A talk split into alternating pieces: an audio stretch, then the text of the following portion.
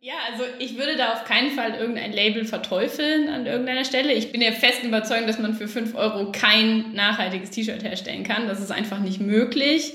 Alleine wenn man überlegt, wie viele Prozessschritte so ein normales Bekleidungsstück durchläuft, von der Faserherstellung, Färbung, die Thermofixierung ist sehr, sehr wichtig, dass sich das nicht verzieht. Trotzdem ist teurer auf keinen Fall immer besser.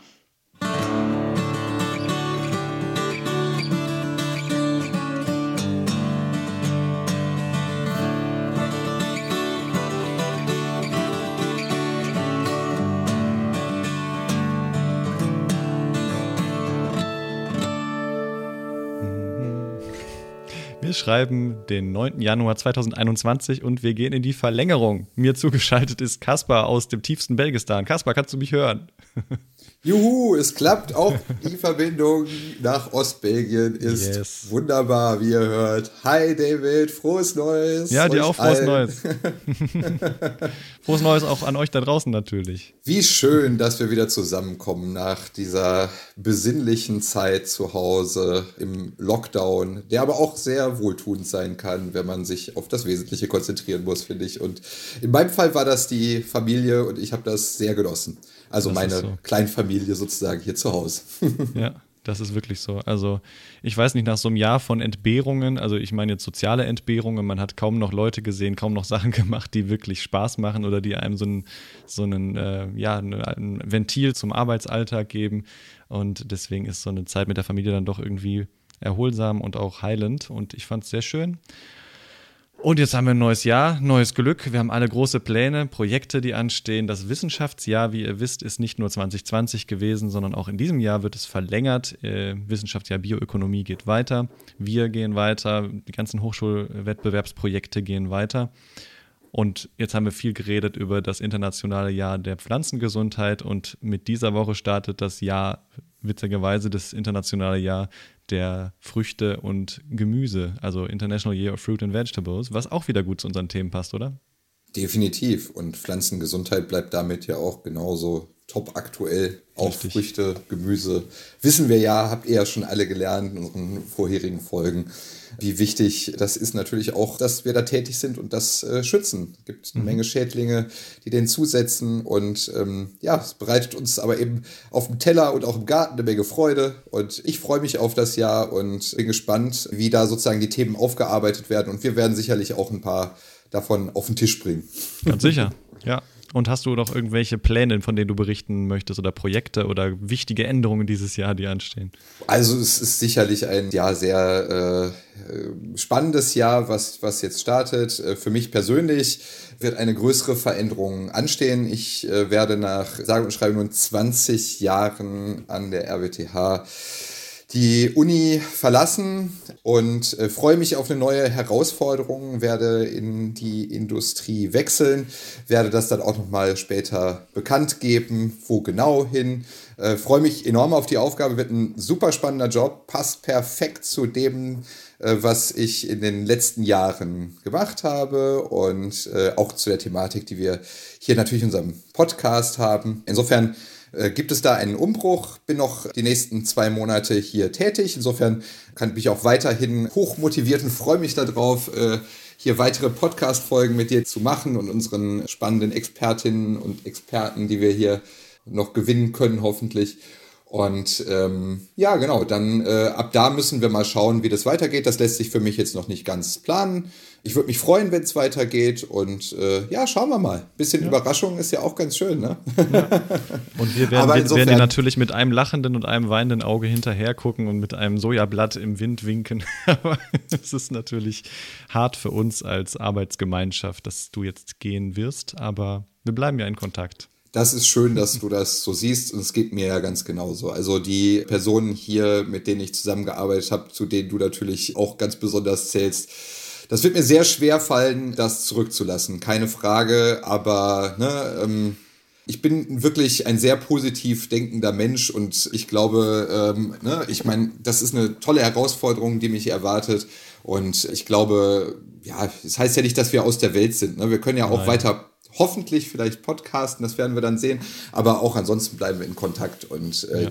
Ich wollte gerade sagen, das Wort positiv muss wieder positiv besetzt werden. Ne? Denkt positiv, aber bleibt negativ oder sowas in der Art. Und so ist einfach das Motto dieses Monats. Ne? Also wir müssen alle noch ein bisschen weiter durchhalten. Die, die wollen und die, die können, sollten sich impfen lassen. Die, die dürfen vielleicht auch. Ne? Also wir sind ja wahrscheinlich mhm. erst am Ende dran. Genau, ich freue mich jedenfalls drauf und hoffe, dass ich damit hier jetzt niemanden verungelimpfe. Kommen wir zu meinen Plänen. Und zwar ähm, möchte ich dieses Jahr wieder einen. Garten bewirtschaften. Ähm, ich habe wieder ein Stück Land beim Bauern hier äh, gepachtet und einfach für euch ein paar Gartentipps, die man im Januar machen kann oder schon umsetzen kann. Es gibt nicht allzu viel zu tun. Man kann natürlich sich um die Geräte kümmern, den Schuppen, den Garten aufräumen, die Geräte sauber machen, sich schon mal sehr freuen auf das, was demnächst ansteht. Man kann bei bestimmten Bäumen schon einen Rückschnitt machen, muss natürlich auf anstehende Fröste aufpassen und tatsächlich im Januar gibt es schon so ein paar Sachen, die man aussehen kann, wie beispielsweise Chilis und Paprika Ende des Monats. Physalis haben eine ziemlich lange Periode, wo sie keimen und wachsen müssen. Also Physalis kann man auch schon aussehen. Und wenn man Süßkartoffeln im Garten haben will, dann ist jetzt die Zeit, um eine Knolle zu kaufen. Am besten Bio oder irgendeine andere Form von nicht behandelter Süßkartoffel, die einfach in der Mitte durchschneiden, in die Erde stecken und erstmal im warmen, geschützten anziehen. Und sobald dann die ersten Triebe rauskommen, kann man sie umtopfen. Die sollte man allerdings auch nicht vor Ende April, Anfang Mai dann in den Garten setzen. So viel zu den Gartentipps für Januar. Und, äh da, ich würde noch hinzufügen, vielleicht kann man sich einfach auch überlegen, was man gerne hätte und wie man das miteinander kombinieren kann. Nochmal ja. die alten Podcast-Folgen vielleicht nochmal hören mit ein paar Tipps vom einen oder anderen und da sich überlegen, was wann Sinn macht zu pflanzen, vielleicht auch schon ein bisschen organisiert zu sein, das Saatgut zu haben. Ich persönlich fällt mir jetzt gerade ein, ich habe letzten Herbst hatte ganz viele äh, Kornblumen, habe die, die äh, so jetzt oute ich mich als äh, botanische Null, äh, die, habe die Früchte geerntet, in denen die Samen stecken, wie auch immer man die dann genau botanisch bezeichnet, will ich jetzt nicht aus dem Fenster lehnen.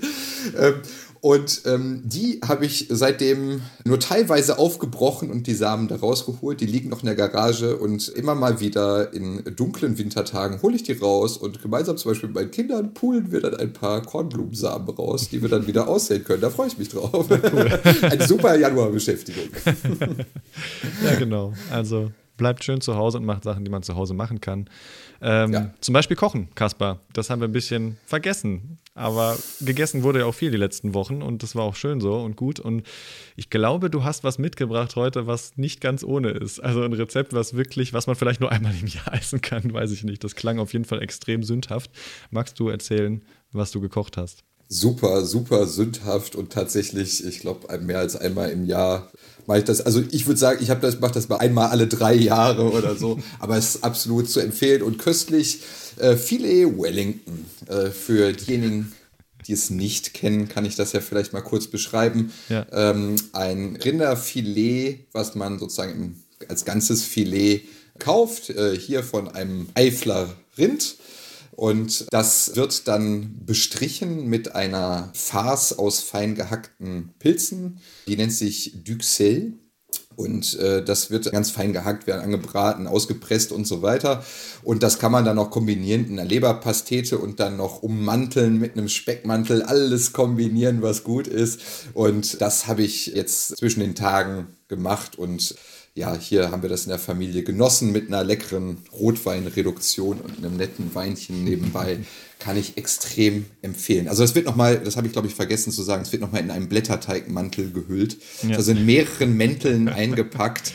Und äh, wer will, kann sich vielleicht auch noch weitere Schichten dieser Mäntel ausdenken. Also eigentlich schon mal auch eine ganz gute ja, so, so eine Überleitung zu unserem Thema, oder? Mäntel. Ja, ich finde schon, weil äh, es soll ja heute ein bisschen auch um Textilien gehen oder um generell alternative Wege, um Produkte, die wir im Alltag benutzen, herzustellen. Und äh, Pilze kann man halt nicht nur essen. Es gibt halt viele Pilze, nämlich ungefähr 120.000 beschriebene Arten. Ähm, aber man geht davon aus, dass es eigentlich viel, viel mehr tatsächlich noch gibt, die unbeschrieben sind. Und Pilze, nochmal natürlich zur Erklärung, sind keine Pflanzen, weil sie keine Photosynthese machen. Die gewinnen Energie aus organischer Materie. Und wir haben schon öfter über Pilze geredet in Form von Nützling oder Schädlingen. Also die sind zum Beispiel in der Landwirtschaft manchmal gut, manchmal schlecht. Aber in der Biotechnologie und bei uns in der Forschung sind Pilze natürlich immer wichtig, weil sie auch als Zellfabriken dienen können. Die stellen Sachen her, die fermentieren. Das hatten wir letztens auch mit der Hefe Schon seit über 100 Jahren wird Zitronensäure, es werden Antibiotika, es werden andere Medikamente, es wird Insulin hergestellt in Pilzen und Vitamine und andere Zusatzstoffe. Also wirklich unglaubliche Organismen, die unglaubliche Fähigkeiten haben, ähm, die aber auch, was heute zum Thema passt, für Materialien und Textilien wichtig sein können, oder? Absolut, wirklich spannend, wenn man sich das mal anschaut. Das ist wahrscheinlich äh, den wenigsten bewusst, was man auch aus Pilzen eben herstellen kann. Ich finde, es ist sehr anschaulich dargestellt. Ähm, wenn mal wieder es möglich ist, vor die Tür zu gehen, wenn ihr mal in Berlin seid, äh, lohnt sich, denke ich, sowieso ein Weg ins Futurium.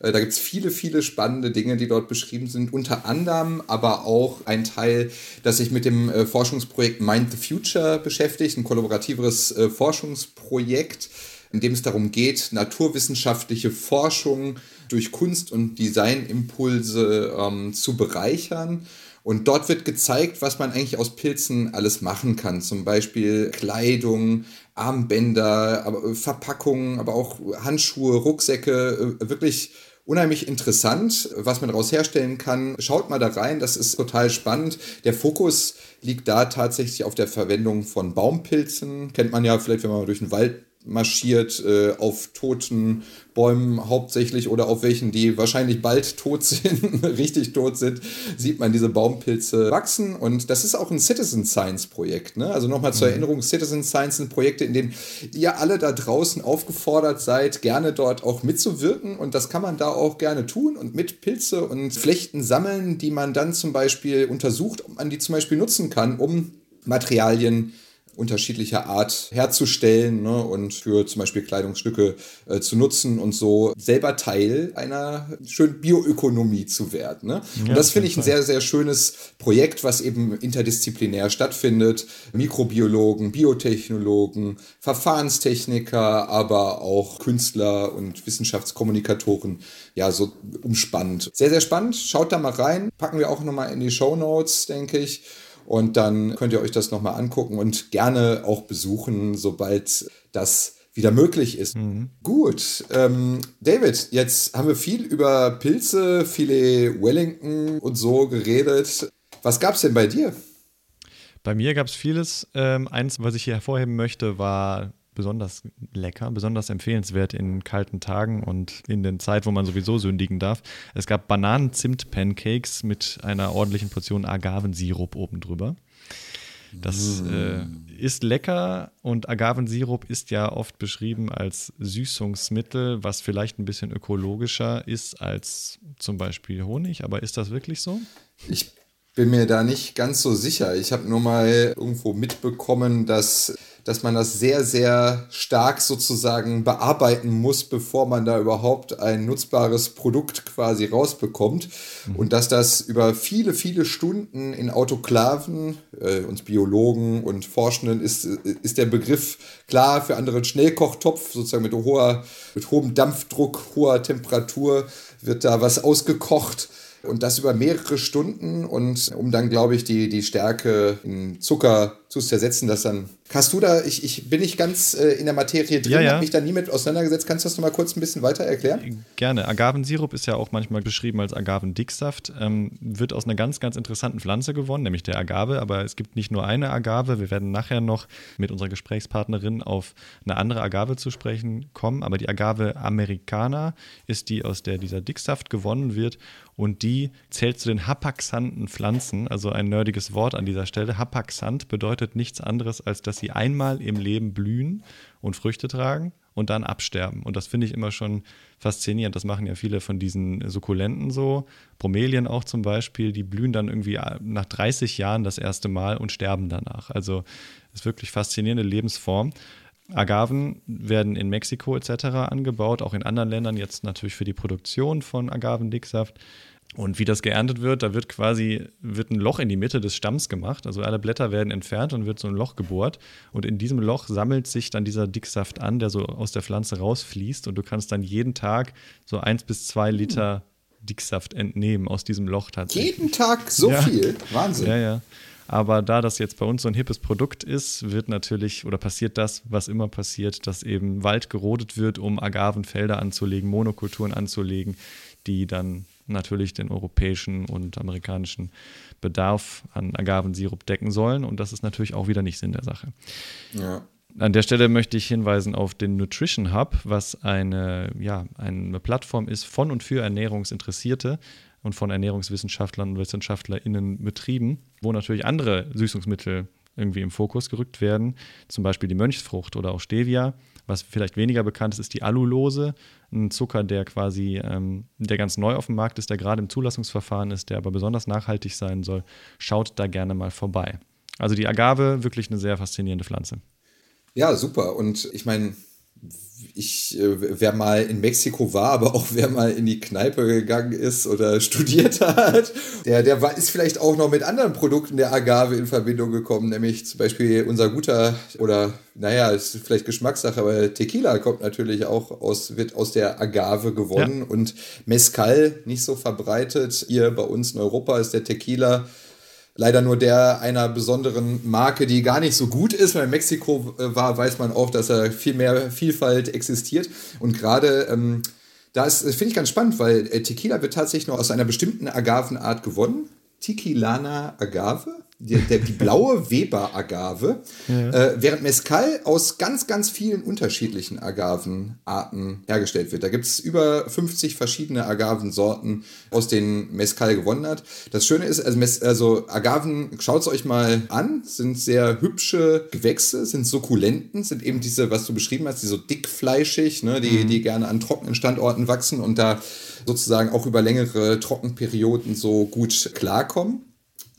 Und ganz interessant, von wegen, was kann man auch hier anbauen? Ich habe gelesen, es ist sogar möglich, tatsächlich Agaven hier in unseren Breitengraden anzubauen. Ist nicht ganz einfach, aber es gibt wenige auch winterharte Agaven, zum Beispiel die Agave in Equidenz. und äh, die, ähm, die könnte man mal ausprobieren, ob die funktioniert. Ist auf jeden ja. Fall eine sehr attraktive Pflanze, wenn man jetzt vielleicht mediterranen Garten hat. Passt vielleicht auch nicht in jedes Umfeld rein.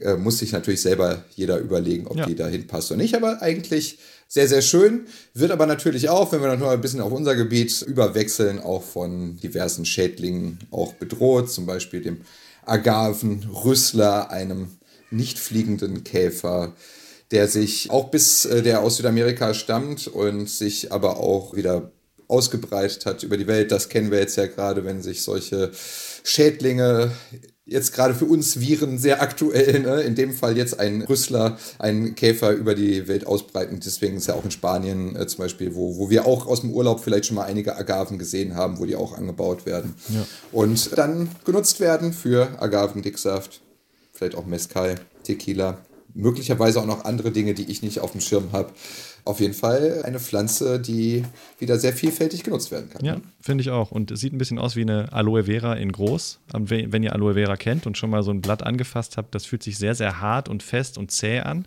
Und das ist auch ein Grund, warum diese Pflanze besonders lange und gerne auch für Fasern eingesetzt wird. Und Fasern sind ja immer so die Grundbausteine der Textilbranche. Und damit sind wir eigentlich schon in unserem Thema für heute. Habe die Überleitung irgendwie geschafft. Und ja, würde sagen, wir steigen mal ein ins Experteninterview, oder? Ich freue mich drauf. Super. Wir sprechen heute mit Amrei Becker. Sie ist wissenschaftliche Mitarbeiterin im Institut für Textiltechnik der RWTH hier bei uns in Aachen und außerdem ist sie auch Mitglied und Projektleiterin bei Biotex oder Biotex, einer, ähm, auch einem Hochschulprojekt, so wie wir es sind, Hochschulwettbewerbsprojekt ähm, und heute bei uns in der Leitung. Hallo Amrei. Hallo David, hallo Kaspar. Hi Amrei, schön, dass du bei uns bist. Ja, wir freuen uns hier quasi ein bisschen alle aus unserer Comfortzone rauszugehen, haben wir gerade schon im Vorgespräch gesagt. Also wir haben vielleicht alle zwar noch die Trainingshose an, aber sitzen vielleicht noch so halb im Homeoffice und trotzdem ähm, gehen wir heute aus der Comfortzone raus und reden über Themen, die nicht direkt oder nicht vielleicht vermeintlich direkt mit Pflanzen zu tun haben, nämlich der Textiltechnik. Wie können Textilien helfen in der Landwirtschaft, aus der Landwirtschaft, aber auch in anderen Lebensbereichen, ähm, ja, die Bioökonomie zu fördern. Und deswegen vielleicht einfach mal zum Warmwerden hier eine Eingangsfrage für dich oder an dich. Ähm, was sind Textilien eigentlich? Ja, gute Frage. Also Textilien sind vieles. Äh, jeder kennt Bekleidungstextilien, das, was wir tragen. Aber eigentlich sind Textilien viel mehr und äh, wir verstehen als Textilien alles, was aus Fasern irgendwie besteht. Das können auch Heimtextilien sein, Teppiche, Gardinen, Polsterstoffe, aber eben auch technische Textilien, wie sie im Automobil vorkommen, Airbags oder Sitzgurte äh, wie sie im Flugzeug vorkommen, als glasfaserverstärkte Kunststoffe oder glasfaserverstärktes Aluminium und so weiter und so fort, im Beton, ähm, alles Mögliche. Das macht den Werkstoff auch so spannend, dass wir eben so viele verschiedene Eigenschaften und Anwendungen bedienen können mit Textilien. Wahnsinn, das sind ja wirklich viele verschiedene Anwendungsfelder, die so der Otto-Normal-Anwender gar nicht so im Blick hat. Ne? Also Beton naja, hätte ich jetzt auf Anhieb erstmal nicht gedacht. Klingt jetzt erstmal nicht ne? nach Textil, ne? nee, genau, aber äh, sehr spannend. Da glaube ich, das ist ein sehr vielfältiges Forschungsgebiet mhm. dann auch. Ne? Krass, weil du warst ja, ja, Vor, vor Corona schon mal im Institut für Textiltechnik. Ähm, ich habe mich eben von Amrei selber durchführen lassen. Es gibt ein YouTube-Video von und mit dir. Ja. Das ist, glaube ich, schon ein paar Jahre her, oder? Ja, das ist ein paar Jahre her. das werde ich dann ja, mit deiner Erlaubnis in die Shownotes tun. Ja. Jetzt ich kann nur sagen, sehr, sehr beeindruckend, äh, was, was ihr da aufgebaut habt in Aachen. Das ist wirklich faszinierend. Und ähm, eben äh, für, ich sag mal, für uns Molekular- und Mikrobiologen, die, die so im Kleinen arbeiten, das überträgt sich dann auch bei euch. Ihr habt so große Hallen, große Maschinen, das finden wir bei uns nicht so. Also für mich war das sehr, sehr beeindruckend, da bei euch zu sein und aber auch zu sehen, äh, was für Schnittflächen zwischen unseren Disziplinen ja durchaus auch existieren können. Ne? Und das wird dann ja auch ein bisschen Teil unseres Gesprächs, denke ich, mhm. heute. Ja, möchtest du die nächste Frage stellen? Ja, genau. Ich, äh, was sind denn zum Beispiel relevante Pflanzenprodukte, wenn wir jetzt da genau ansetzen, die in der Textilindustrie ähm, ja, äh, genutzt werden? Ja, die klassischen Pflanzenfasern sind auf jeden Fall ein Naturprodukt. Ähm, Baumwolle oder auch Wolle, also Pflanzenfasern oder Proteinfasern.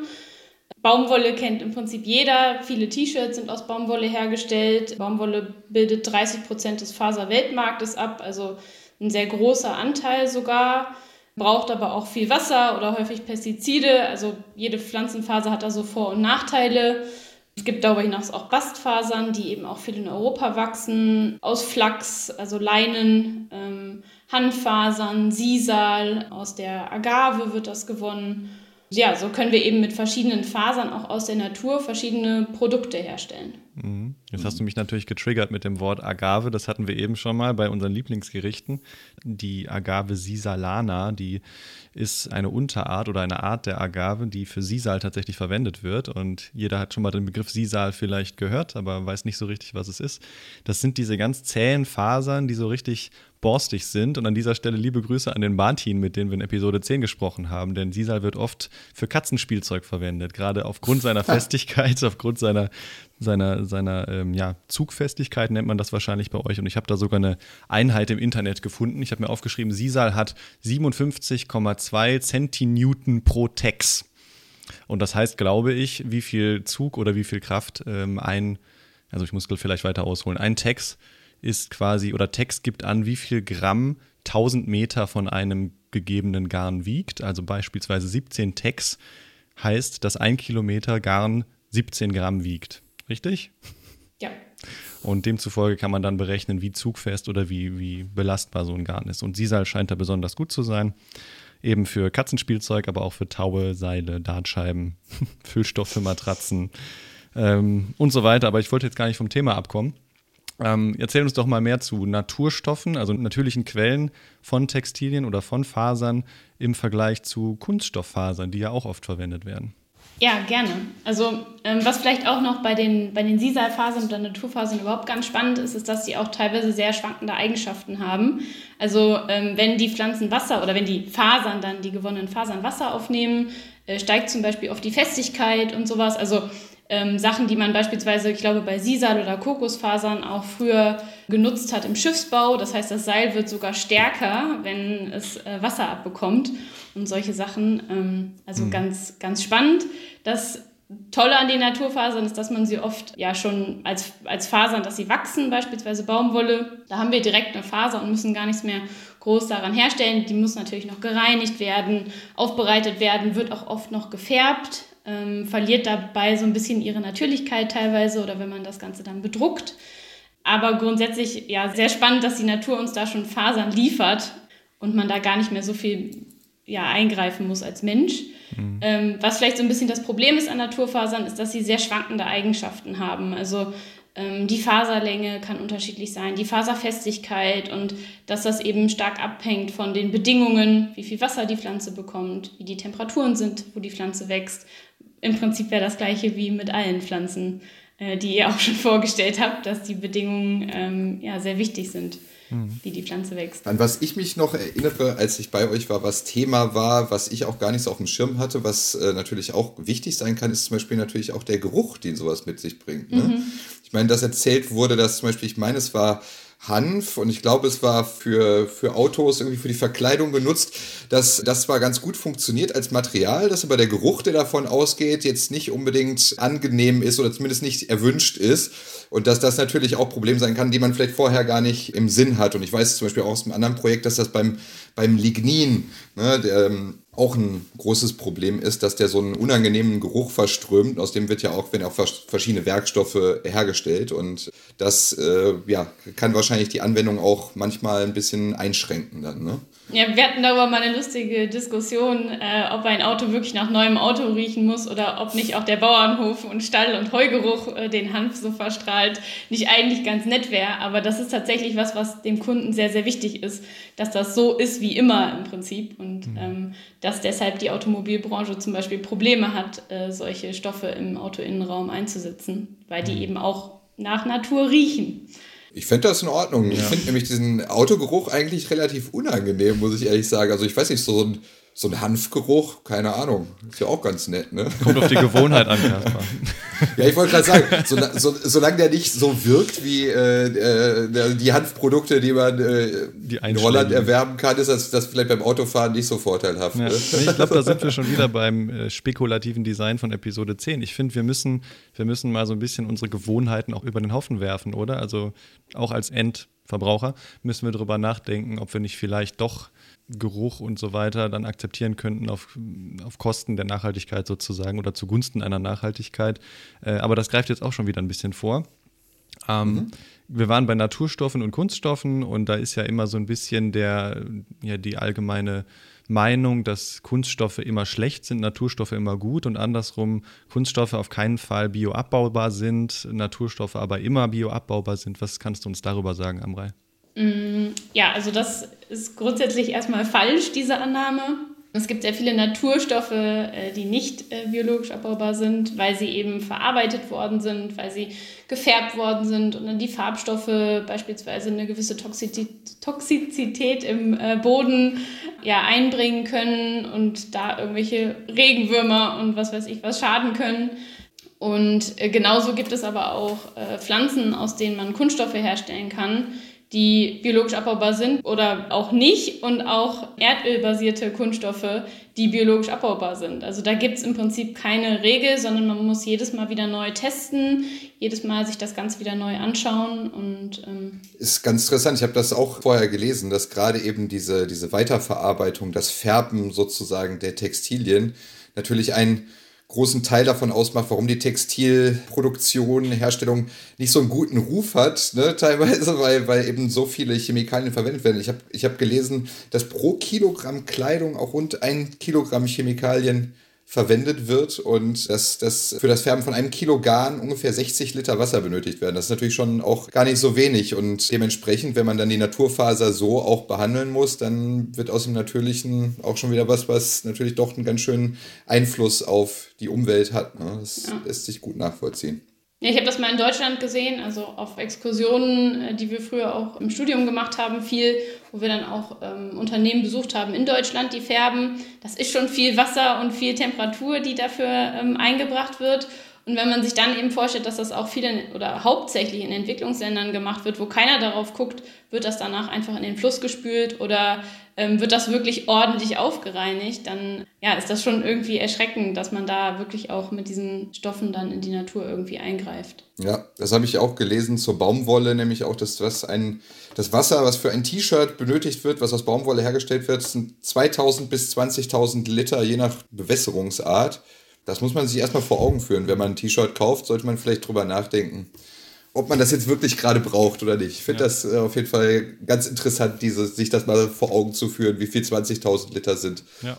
Das ist reichlich für ein T-Shirt. Ne? Und, und das ist ja eben ein Naturwerkstoff. Sonst ist die Frage eben bei äh, den synthetischen. Ich meine, du, dein Spezialgebiet sind tatsächlich die Biokunststoffe. Ist das richtig? Mhm, genau, Biokunststoffe und Recycling. Und das ist vielleicht auch eine gute Überleitung, wo du sagst, dass so viel Wasser wird verbraucht, um Baumwolle anzubauen.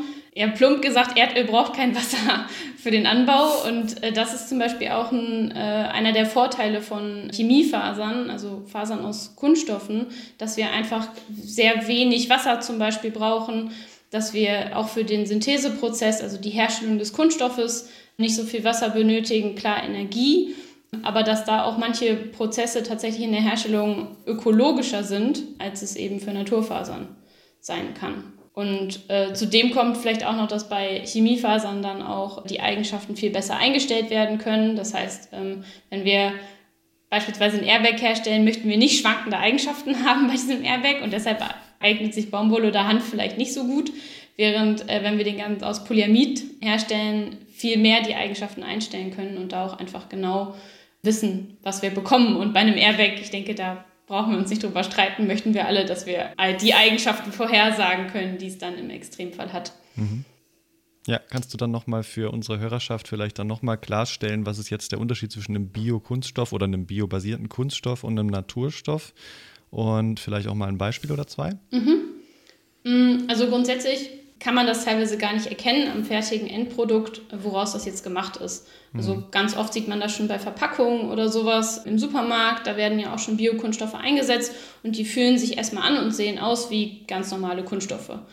Der Unterschied da ist, dass bei synthetischen, herkömmlichen Kunststoffen eben Erdöl die Ausgangsbasis ist. Ähm, das Erdöl wird weiterverarbeitet, ähm, es werden Monomere hergestellt und die werden synthetisiert zu Polymeren und das ist dann eben der Kunststoff, den wir nutzen können, den wir zu Folien verarbeiten oder eben auch zu Fasern und Textilien.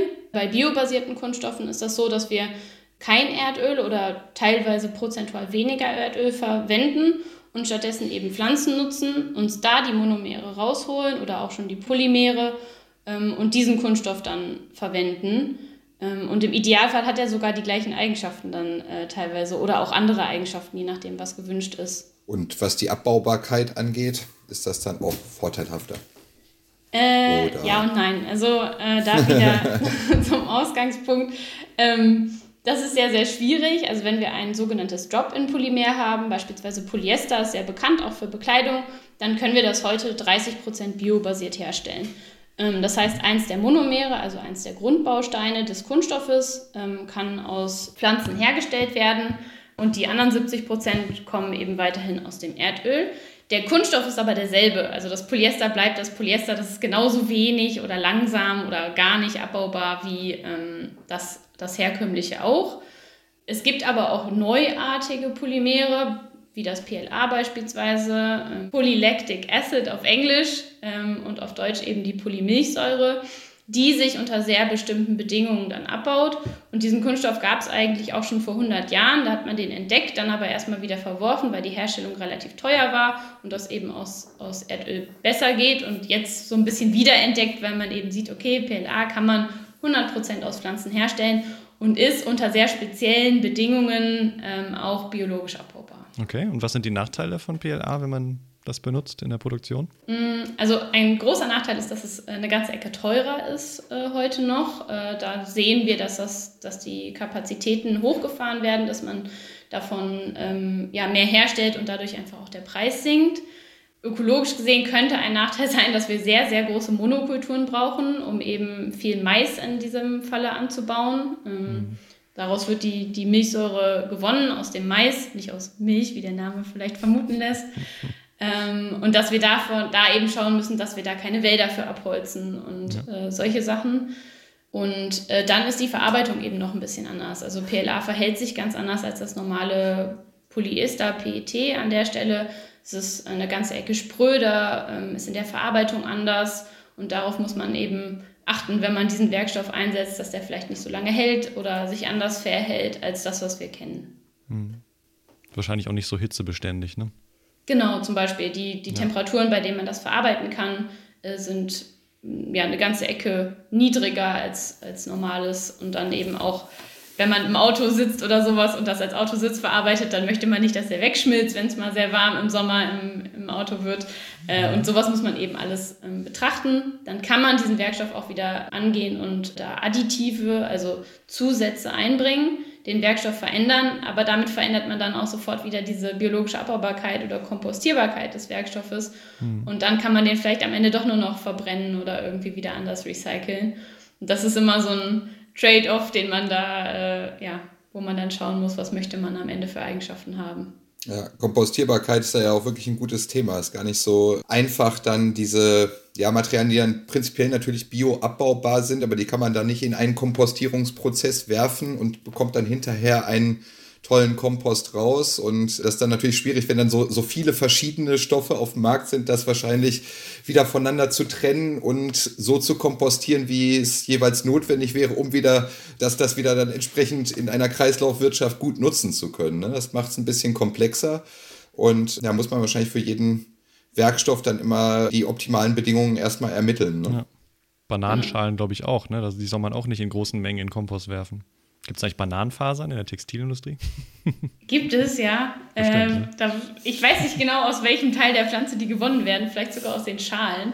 Äh, das sind immer so kleine Projekte, die es zu, zu allen möglichen Abfallstoffen gibt. Äh, das ist natürlich immer schwer skalierbar. Also, ja, klar. Ich glaube nicht, dass wir irgendwie äh, auf einmal bald 20 Prozent des Weltmarktes mit Bananenfasern bedienen können, aber schön wär's. Zum Bananenauto. Dann haben wir einen, einen weiteren Müllcontainer, in dem wir nur unsere Bananenschalen werfen, damit sie dann gezielt wieder, wieder eingesetzt werden. Das wäre auf jeden Fall sehr deutsch, wenn wir einen extra Bananenmülleimer kriegen. Ähm, ja. Gut, aber wir haben eben über Autos und so geredet. Ähm, ein Problem mit Autos, Autoreifen, Abrieb ist ja auch das Mikroplastik und so, was viele Menschen kennen, wo vielleicht auch viele nicht wissen, was das ist. Wahrscheinlich hat es auch gar nicht so viel mit deinem Forschungsthema zu tun, aber einfach, weil wir gerade drüber reden, auch mal diese Frage an dich. Was ist Mikroplastik? Ist es wirklich so schlimm und wie können wir es reduzieren? Ja, das ist nicht, nicht mein genauer Forschungsbereich, aber definitiv immer ein Thema, worüber man irgendwie stolpert, ähm, wenn es um Nachhaltigkeit geht, weil es auch ein sehr emotionales Thema ist. Für uns ist im Prinzip wichtig, dass es ähm, Mikroplastik sowohl im Meer als auch auf dem Land gibt. Und das vergisst man irgendwie oft. Also es geht oft nur um Kunststoffe im Meer. Dabei ist auch ja, der Erdboden davon betroffen. Und da spielt Textil gesamt gesehen nicht die größte Rolle, aber ist auch einer der Verursacher. Ähm, es ist sehr schwer zu vermeiden, weil es entsteht eben nicht nur bei der Wäsche, sondern auch beim Abrieb. Also wenn, wenn ich durch den Wald laufe, meine Arme bewege und da Textil an Textil stößt, dann können auch da eben kleine Fasern schon abbrechen. Mhm. Und um aber beispielsweise das, das bei der Wäsche zu vermeiden, ähm, was ja meistens das ist, wo, worüber auch gesprochen wird, wo es auch diese Taschen gibt, um äh, Mikroplastik zu vermeiden, wo auch an Filtern geforscht wird in Waschmaschinen und so, da ähm, wäre es zum Beispiel auch schon hilfreich, wenn man das Textil einfach nur industriell vorwaschen würde und diese Wäsche filtern würde, weil ähm, ich glaube, das hat die Hochschule Niederrhein rausgefunden, dass da beispielsweise in den ersten 1, 2, 5 Waschgängen ähm, mit Abstand das meiste rausgeht. Und dann haben wir in Deutschland auch den großen Luxus, sehr, sehr gute Kläranlagen zu haben, wo wir, ich glaube, sogar über 90 Prozent ähm, des Mikroplastiks ähm, in Faserform und anderer Form schon rausfiltern können das sieht in Entwicklungsländern natürlich ganz anders aus. Wer da seine Kleidung im Fluss wäscht oder sowas, da lässt sich das im Prinzip gar nicht vermeiden, dass da auch Teile einfach weggespült werden. Ja. man kennt das ja, wenn man äh, oder beim Trockner oder so oder dieses Sieb leert, da sammelt sich dann da doch schon einiges an. Ne? Ich meine. Ja, ich glaube, der Trockner ist nochmal viel extremer. Das ist ja auch sehr, ja. ich sag mal, eher schädigend für die Kleidung, ähm, nochmal deutlich schädigender als die Wäsche. Und so viel kommt bei unserer Wäsche nicht raus, wie man im ja. Trockner findet jedes Mal. Ähm, aber ja, doch schon, schon einiges. Und da haben wir eben das Glück, dass da schon einiges gefiltert wird in unseren guten Kläranlagen. Aber klar, es könnte noch mehr sein und sollte in anderen, in anderen Ländern auch so sein. Wird ja ganz oft mit der Kosmetik eben auch in Verbindung gebracht, Mikroplastik. Ne? Aber das, was sozusagen an Textilien Prinzip äh, den Weg in die Umwelt findet, ist dann ja, was ich gelesen habe, natürlich bei weitem größerer Teil. Ne? Und mhm. deswegen ist natürlich auch sinnvoll, da dran zu forschen, wie man es machen kann. den, den Eintrag zu verringern. Ne? Aber eben nochmal finde ich, dass man so ein bisschen das aufbricht, dass natürlich immer gut ist sozusagen und synthetisch immer böse ist, in Anführungsstrichen, finde ich auch, was ich nochmal gesehen hatte, um nochmal zurück zu, zum Natürlichen zu kommen, äh, Wolle die von Schafen zum Beispiel kommt, ja, da fallen ja auch relativ hohe Emissionen an. Ne? Also wenn man in die Richtung denkt, ist das natürlich auch wieder was, wo man, was man auch in die Bilanz mit aufnehmen muss und was man berücksichtigen muss. Ne? Und äh, da muss man alle Faktoren, denke ich, immer gegeneinander gewichten und dann ist wahrscheinlich, äh, ist man manchmal vielleicht erstaunt, aus welchem Material, in welchem Prozess das nachhaltigste Produkt entstehen kann. Ne? Da habt ihr sicherlich auch einige Forschung zu dem Thema, sozusagen diese Gesamtbilanzen dann zu betrachten und wie man die vielleicht auch am besten aufstellt. Ne? Das ist ja auch eine Frage, wie man das Ganze berechnet. Ne? Ja, das ist nicht einfach. Und je nachdem, wer es berechnet, bekommt auch ganz andere Werte raus. Also beispielsweise ist der Wasserverbrauch jetzt wichtiger als der Energieverbrauch. Ähm, ist der Pestizideinsatz wichtiger als äh, die Transportwege und sowas. Also das ist sehr, sehr, sehr schwierig und macht auch das Greenwashing an manchen Stellen sehr leicht, weil man eben mit sehr einfachen äh, Mitteln sich das immer schön rechnen kann. Und da auch ja, zu dem richtigen Schluss zu kommen, ist sehr schwierig. Die EU arbeitet gerade daran, da auch Vorgaben zu machen. Den äh, Product Environmental Footprint, kurz äh, PEF, äh, zu erarbeiten, wo es viel, viel strengere Vorlagen für solche Ökobilanzen für verschiedene Produkte gibt. Und Textil ist da eben ein Produkt das T-Shirt wird da gerade ausgearbeitet von verschiedenen Expertengruppen, ähm, dass man da eben sehr genaue Vorgaben gibt, so eng wie möglich und so weit gefasst wie nötig, ähm, dass da eben jeder mit rechnen kann. Und dass wir dann hoffentlich da auch einfach in den nächsten Jahren, ich glaube, dass das noch eine ganz, ganze Zeit dauern wird, bis wir da wirklich einen guten Standard haben, aber dass man dann eben irgendwie einen Standard hat, worauf man sich auch als Verbraucher gut verlassen kann. Ja, das ist natürlich auch was, auf das wir auch mal gerne hinweisen, dass natürlich, äh, also jetzt bezogen auf die Baumwolle ist es ja zum Beispiel auch so, dass bei der Produktion von Bio-Baumwolle zwar vielleicht also keine synthetischen Pestizide eingesetzt werden, aber sehr wohl auch Pestizide, nämlich zum Beispiel die BT-Toxine von Bacillus thuringiensis, die ja auch in den gentechnisch veränderten Pflanzen genutzt werden, um die Pflanzen besser vor Schädlingen zu schützen. Und ja, genau, dass das ein Aspekt ist, der eben sehr wichtig ist, aber vor allem eben auch, dass wenn ich Biobaumwolle produzieren möchte, dass ich natürlich auch viel größere Flächen dafür benötige und dass das auch in die Bilanz eingehen muss. Das ist immer ein Hinweis, den den wir gerne oder ein, ja, sozusagen ein Thema, für das wir gerne auch sensibilisieren wollen, dass das notwendig ist, um eben die gleiche Menge an Textilien dann im Zweifel zu erzeugen und dass wir da größere Flächen brauchen, dass das dann wieder abgeht davon, von den Flächen, auf denen wir zum Beispiel Nahrungsmittel anbauen können. Mhm. Das muss man auch im Blick haben. Und das macht es natürlich wirklich unheimlich kompliziert, das wirklich zu berechnen. Und da glaube ich, dass da die, ja, die Berechnungen auch stark auseinandergehen können. Mhm. Wo wir jetzt gerade wieder bei Textilien aus der Landwirtschaft sind, also Baumwolle, Lein und so. Wir hatten in Episode 7 kurz über den Lein geredet, über dein Leinöl im Müsli, Kaspar. Und haben dann auch gesagt, dass Lein ja eigentlich viele Vorteile hat. Ne? Kann ja äh, hierzulande angebaut werden, braucht unglaublich viel weniger Wasser und Schutzmittel als zum Beispiel Baumwolle.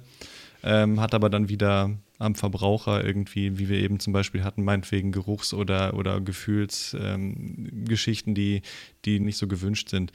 Es gibt ja bei Kleidungen auch äh, Labels, die einem zum Beispiel suggerieren wollen oder teilweise auch äh, dafür stehen, dass gewisse Standards eingehalten werden. Da kennst du dich vielleicht besser aus, Amra. Ich habe gelesen, es gibt dieses GOTS-Siegel. Kennst du das?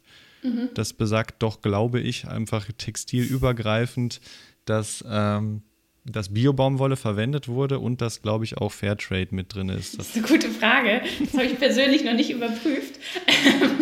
ja. äh, es gibt eine, einen Wald von Labels und äh, viele ja. schaffen sich auch ihr eigenes Label. Labels sind sehr teuer, also auch die Modefirmen selber müssen dafür zahlen, das Label zu verwenden. Dann überlegen die sich wieder, spare ich mir das Geld und mache lieber mein eigenes Label. Und dieses GOTS, das ist mir auch schon oft begegnet. Ich glaube, das ist Biobaumwolle und ich glaube auch, dass das auf die Produktionsbedingungen hinweist und die fairen Produktionsbedingungen.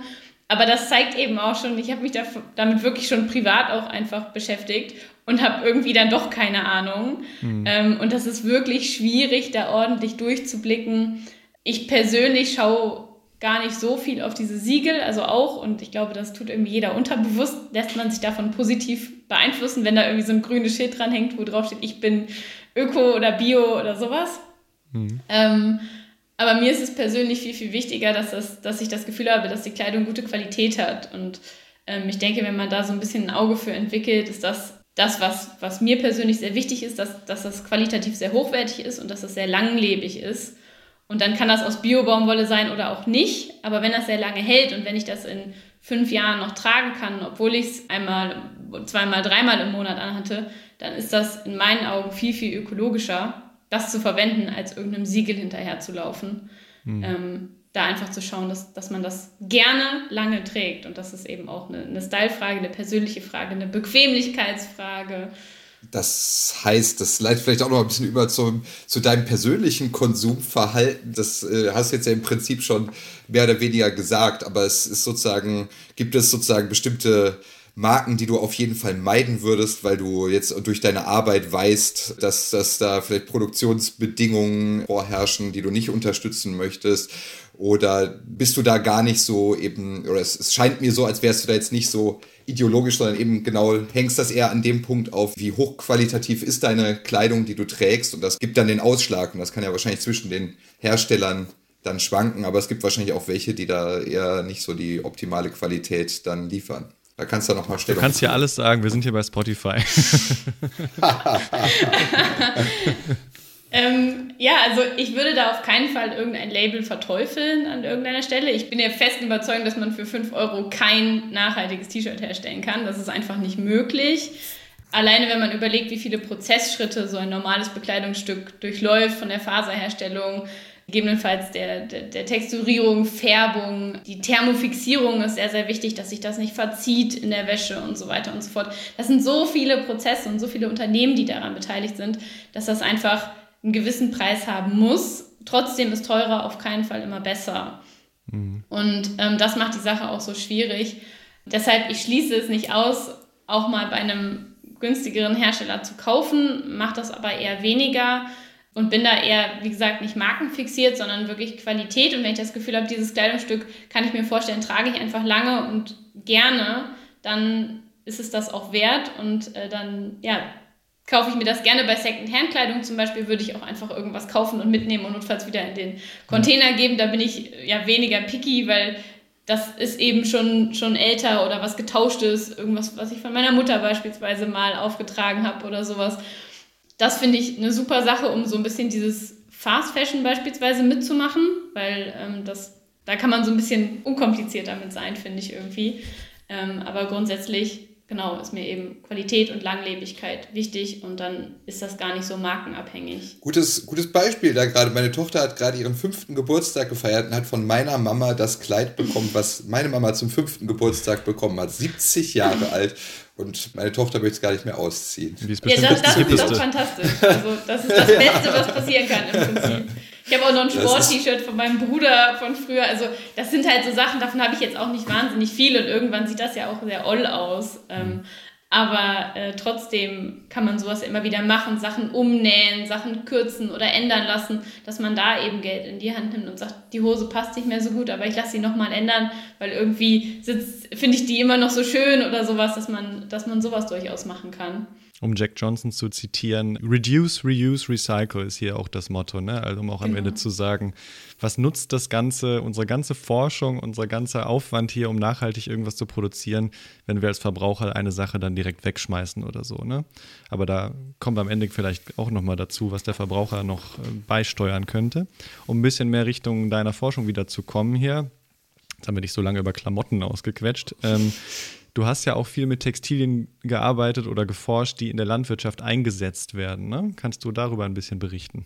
Ja, gerne. Ähm, also grundsätzlich Textilien in der Landwirtschaft gibt es ähm, ja relativ viele. Da hattet ihr ja auch schon mal was erwähnt, äh, glaube ich, in früheren Episoden, ähm, dass, dass man da Textilien einsetzen kann. Es gibt zum Beispiel ja, Ernteverfrühfliese, so das Standard, was bei uns irgendwie genutzt wird, dass man Erdbeeren eben auch schon Anfang April bei uns kaufen kann und dass sie sogar lokal sind, äh, wo man dann Fließstoffe auf den Boden aufbringt. Äh, wir haben auch schon an verschiedenen Arten von Schutznetzen äh, geforscht, die beispielsweise so ein bisschen Insektizide austragen und sich über die Zeit abbauen können. Es gibt Rankhilfen für Tomaten oder solche anderen Pflanzen, die eben irgendwie hochwachsen müssen, wo man dann einfach einen Faden oder ein Band nimmt. Erosionsschutz äh, für Deiche, für Autobahnen, Böschungen und sowas alles gibt es. Und da haben wir auch schon ein Forschungsprojekt gehabt, was vom FNR gefördert war, wo wir ähm, eben versucht haben, äh, gewisse Kunststoffe zu ersetzen mit biologisch abbaubaren Kunststoffen, weil wir eben das oft sehen, dass das auch heute noch gemacht wird. Da kommen jetzt auch immer strengere Richtlinien, dass man wirklich Naturfasern zum Beispiel nimmt, die irgendwie zusammennäht mit einem Kunststofffaden und das dann einbringt. Und ja, das, das wollen wir natürlich irgendwie verhindern, dass man da absichtlich Kunststoffe verbuddelt im Prinzip, die sich aber gar nicht abbauen ähm, und dann lieber in Kauf nehmen, dass man irgendwie einen einen biologisch abbaubaren Kunststoff hat, der sich vielleicht auch nicht ganz schnell abbaut, aber zumindest irgendwie über die Zeit.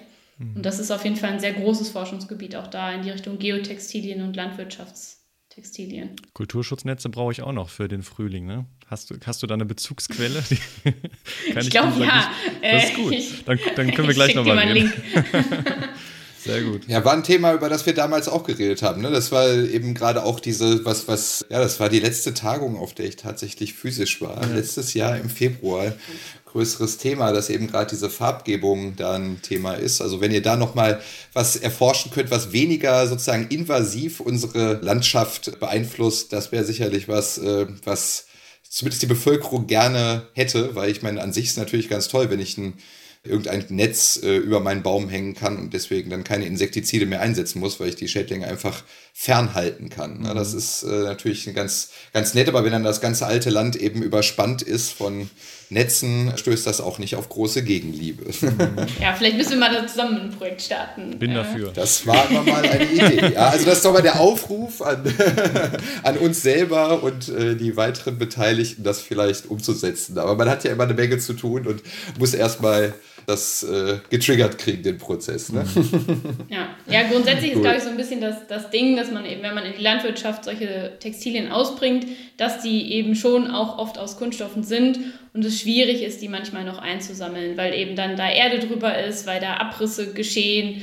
Und das muss man eben immer im Hinterkopf behalten und sich dann überlegen, ist das Material wirklich gut, was ich hier einsetze? Kann ich das wieder einsammeln? Wie kann ich dafür sorgen, dass es nicht in die, in die Umwelt gelangt? Ja. ja, super. Also nicht nur sozusagen die Landwirtschaft da, um Fasern zu produzieren, sondern ihr gebt der Landwirtschaft auch wieder was zurück und helft, die Pflanzen zu schützen und seid damit auch in unserem Metier tätig. Das ist mhm. doch schön. Sehr spannend. Sehr cool. Vielleicht noch eine kurze Frage. Bio-Kompostbeutel, gibt es die? Soll man die in den Biomülleimer schmeißen? Die gibt es, aber die soll man auf keinen Fall in den Biomüll schmeißen. Also das ah. ist ähm, auch ein, denke ich, sehr wichtiges Thema und ich verstehe auch nicht ganz, warum man die immer noch verkaufen darf. Ähm, ja. Weil eigentlich äh, das Problem ist, also da habe ich im Rahmen meiner Bachelorarbeit auch mal zu recherchiert, wo ich auch schon mit biologisch abbaubaren Kunststoffen gearbeitet habe. Und dann habe ich mal einfach die Kompostwerke hier in Aachen angerufen und danach gefragt, was sie denn von solchen Beuteln halten oder überhaupt von bioabbaubaren Produkten in ihrem Müll. Und dann äh, habe ich äh, übers Telefon gesehen, wie der Mann den Kopf schüttelte und, äh, und sagte, ja, bloß nicht und auf keinen Fall, weil ähm, ein Riesenproblem ist, dass äh, viele Kunststoffe sich da nicht schnell genug abbauen und nicht gründlich genug zersetzen in diesen industriellen Kompostieranlagen. Und das, obwohl die schon über 60 Grad arbeiten und acht bis zwölf Wochen oder sowas ähm, mhm. arbeiten. Und trotzdem ist der Kunststoff noch nicht ganz abgebaut nach dieser Zeit teilweise. Und deshalb haben die auch ähm, entschieden, oder in vielen Kompostwerken wird das komplett rausgesiebt am Anfang. Und das macht mhm. eben sehr viel Arbeit und zusätzliche Kosten. Und ähm, in diesen Bio-Kompostieranlagen kann man eben gar nicht entscheiden, auch ist die Tüte, die da jetzt drin ist, biologisch abbaubar oder nicht. Und deshalb wird komplett am Anfang alles rausgesiebt. Und ähm, ja, das ist teuer also, auf Dauer ja. und unnötig eigentlich. Und eine Total. Papiertüte tut es ja auch oder ein eine Schüssel, die man dann auskippt in den Biomüll. Ja. ja. Und das rausgesiebte wird dann was verbrannt? Ja, das, also das ist ja. ja. auch sehr verschmutzt. Das kann man dann nicht mehr recyceln. Verrückt. Ja, cool. Und bevor wir gleich dazu kommen, was wir als VerbraucherInnen noch dazu beitragen können, dass die Textilbranche auch noch nachhaltiger wird, machen wir ein kurzes Päuschen. Dann reden wir danach darüber und auch noch mal kurz über ein schönes Rezept, was Amrei uns heute mitgebracht hat. Bis gleich.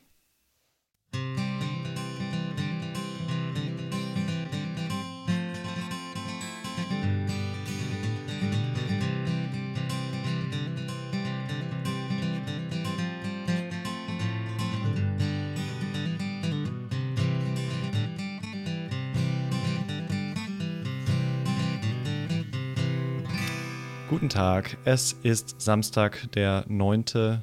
Januar 2021. Ich bin sehr froh, dass ihr eingeschaltet habt und bei uns ist immer noch Amrei Becker vom Institut für Textiltechnik hier in Aachen und wir haben viel über Klamotten geredet, mehr als wir vielleicht wollten und auch ein bisschen darüber, wie die Textiltechnik und die Forschung in der Textilbranche helfen kann, Landwirtschaft, aber auch unser Leben generell nachhaltiger zu gestalten. Und deswegen wollten wir noch fragen, Amrei, was hat das Ganze eigentlich mit mir zu tun?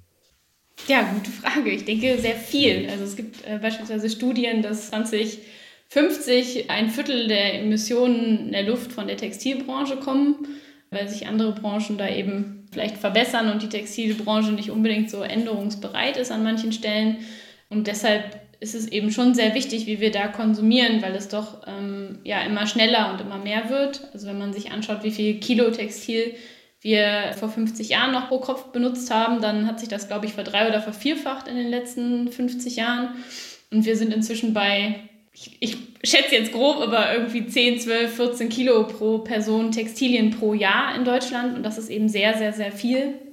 Ähm, dazu gehören auch Teppiche und Gardinen und, und sonstiges. Aber trotzdem ähm, ist das enorm, wie viel mehr das geworden ist. Und ich denke, ähm, der Nachhaltigkeit halber ist eben die Textilbranche schon etwas, was, was wir im Alltag gut ja, ändern können und wo man vielleicht dann überlegt, brauche ich jetzt wirklich das 150. T-Shirt oder äh, kann ich darauf verzichten, äh, auch wenn Verzicht immer schwer ist. Aber ähm, man könnte ja auch mal ein T-Shirt tauschen oder äh, gebraucht kaufen oder selber nähen oder irgendwie ändern, dass man, dass man da eben so ein bisschen schon auch reduziert vielleicht seinen, seinen Konsum an der Stelle.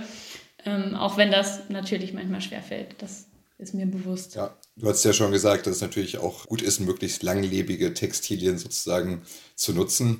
Da ist natürlich dann die Frage, so, so wir als Laien, ne, erkennen wir eigentlich, was ein hochwertiges Textil ist? Äh, oder hast du vielleicht einen Tipp an die HörerInnen da draußen, wie man vielleicht erkennen könnte, ob was qualitativ hochwertig ist oder nicht? Ich meine, ich kenne das, ich bestelle oder kaufe ein T-Shirt jetzt gerade nur möglich zu bestellen, nicht zu kaufen ne, zu Corona-Zeiten.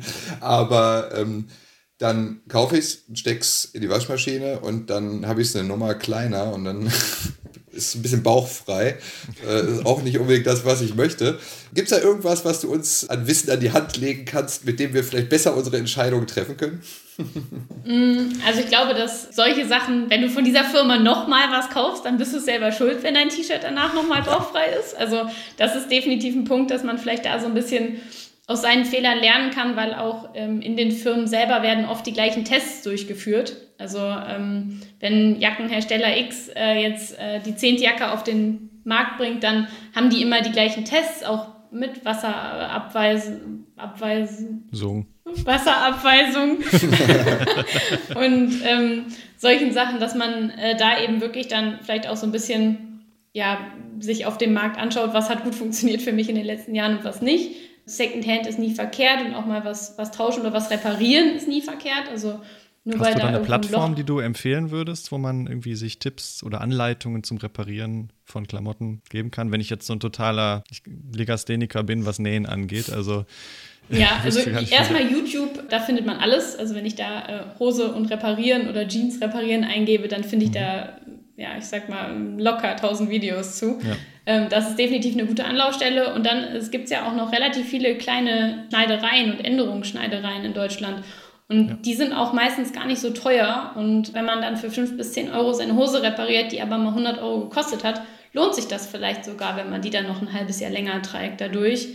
Ähm, vor allen Dingen, wenn es die Lieblingshose ist.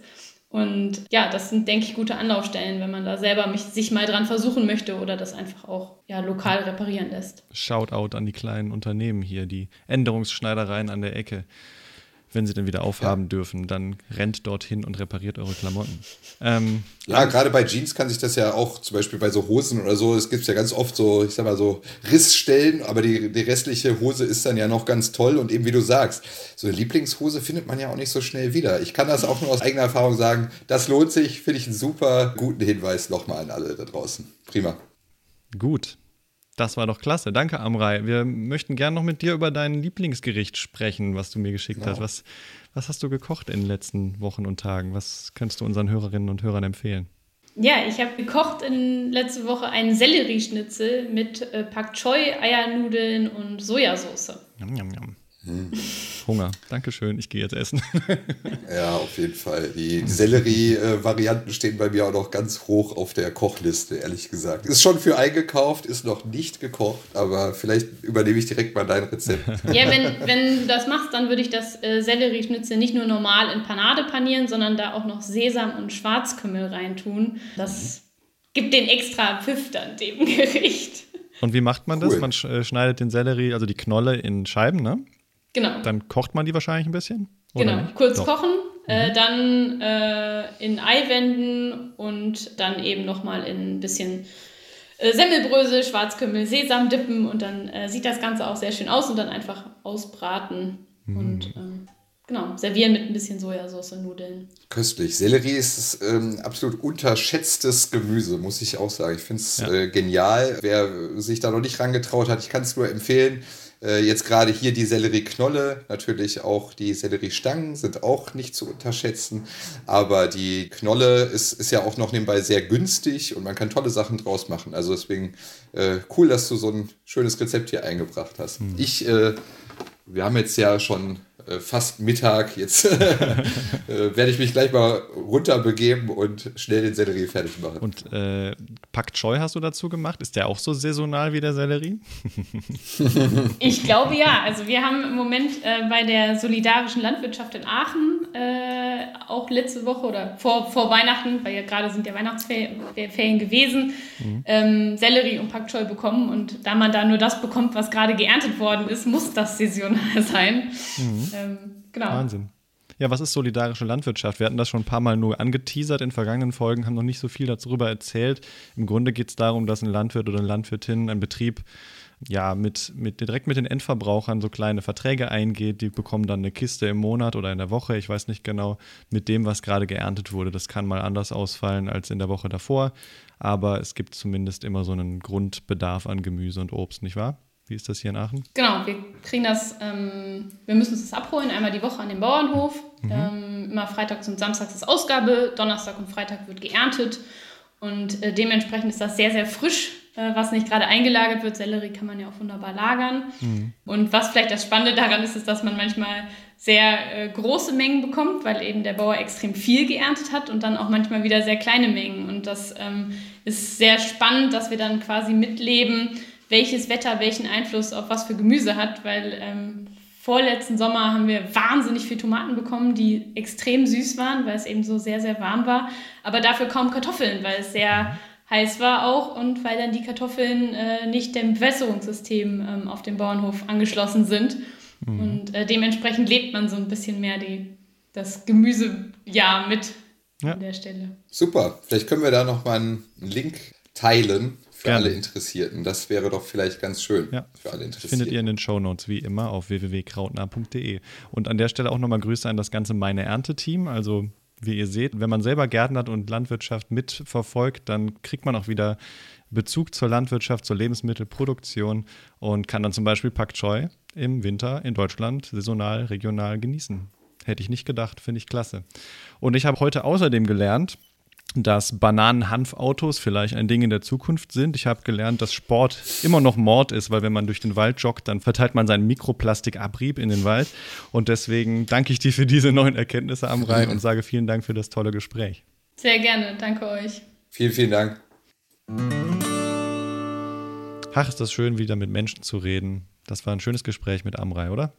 Super, hat mir total viel Spaß gemacht und ich denke auch, dass es unseren HörerInnen da draußen Freude machen wird und wieder bereichern wird, ein bisschen ein paar neue Erkenntnisse bringen kann und äh, anstoßen kann, vielleicht auch sein eigenes Konsumverhalten zu überdenken mhm. und ja, eben überhaupt die Tragweite der Textilproduktion auch für unsere Umwelt und so ein bisschen besser Trag abzuschätzen. Ne? Tragweite ist ein guter, gutes Wortspiel auf jeden Fall. Und ähm, Wortspiele sind schön und Vorsätze sind schöner. Habt ihr Vorsätze fürs neue Jahr? Weil mein Vorsatz passt eigentlich ganz gut, den ich letztes Jahr hatte. In 2020 habe ich mir vorgenommen, keine neuen Klamotten zu kaufen, wenn dann nur gebrauchte. war dann in verschiedensten Secondhand-Läden, habe immer nichts gefunden, was passt und bin dann im Endeffekt so verblieben, dass ich einfach meine alten Sachen die ganze Zeit getragen habe. Hab's durchgezogen, aber merke auch, das ist auch nicht der Weg. Also komplett verzichten ist auch schwierig, zumal mein Schrank ja voll war, vielleicht auch mit qualitativ nicht so hochwertigen Sachen. Also deckt euch einmal ein mit guten Sachen und überlegt euch wirklich einen sinnvollen Weg mit Textilien umzugehen.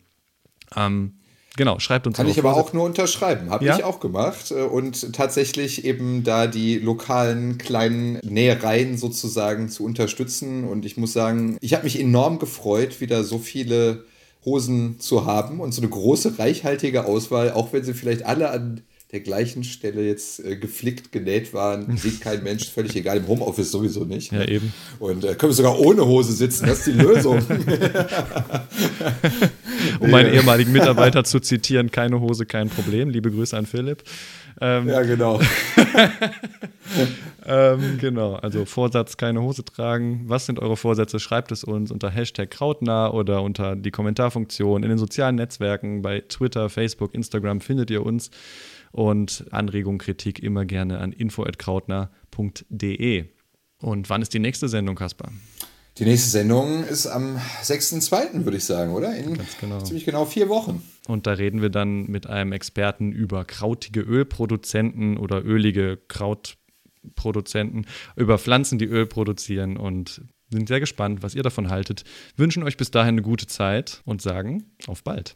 Habt einen schönen Start ins Jahr. Genau, bleibt noch ein bisschen zu Hause. Bald haben wir es geschafft, das Licht am Ende des Tunnels zu sehen. Mhm. Und denkt dran, die mRNA verändert nicht unser Erbgut. Und lasst euch alle impfen, sobald ihr die Chance bekommt. Bis bald, macht's gut. Tschüssi.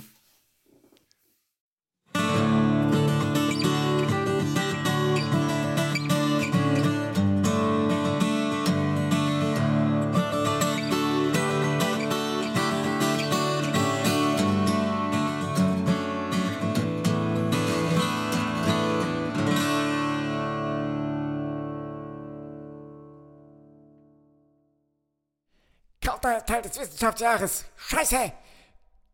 Krautner ist Teil des Hochschulwettbewerbs im Rahmen des Wissenschaftsjahres 2020-21 und wird gefördert von Wissenschaft im Dialog und dem Bundesministerium für Bildung und Forschung.